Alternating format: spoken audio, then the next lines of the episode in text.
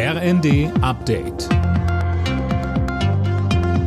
Stündlich neu. Auf den Punkt informiert.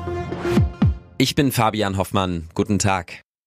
Es ist ein Lichtblick in Sachen Lehrermangel. Zumindest an den Grundschulen in Deutschland wird es in den nächsten Jahren wohl mehr Lehrer geben, als eigentlich für den Unterricht gebraucht werden. Das zeigt eine Studie der Bertelsmann Stiftung. Zu den Gründen sagte uns Bertelsmann-Experte Dirk Zorn. Seit 2022 gehen die jährlichen Geburtenzahlen deutlich stärker zurück. Gleichzeitig steigt die Zahl der Absolventinnen und Absolventen an den Hochschulen. Es haben also mehr junge Leute ein Studium aufgenommen und stehen als ausgebildete Grundschullehrkräfte bereit.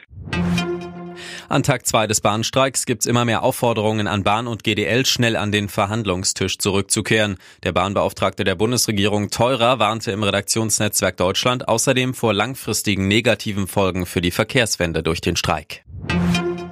Die Grippewelle nimmt weiter an Fahrt auf. Das Robert Koch Institut meldet gerade deutlich mehr Krankheitsfälle als in den Vorwochen. Betroffen sind alle Altersgruppen. Während die Corona-Aktivität etwas nachlässt, ist vor allem das RS-Virus weiter im Aufwind.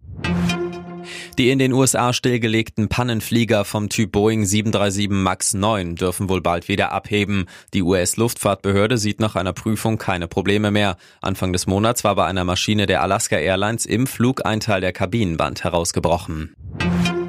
München ist die Stadt mit den beliebtesten Einkaufsstraßen. Das zeigt ein bundesweites Ranking des Dienstleisters High Street. Dort belegt die Neuhauser Straße in München den ersten Platz. Da sind letztes Jahr rund 29 Millionen Menschen unterwegs gewesen.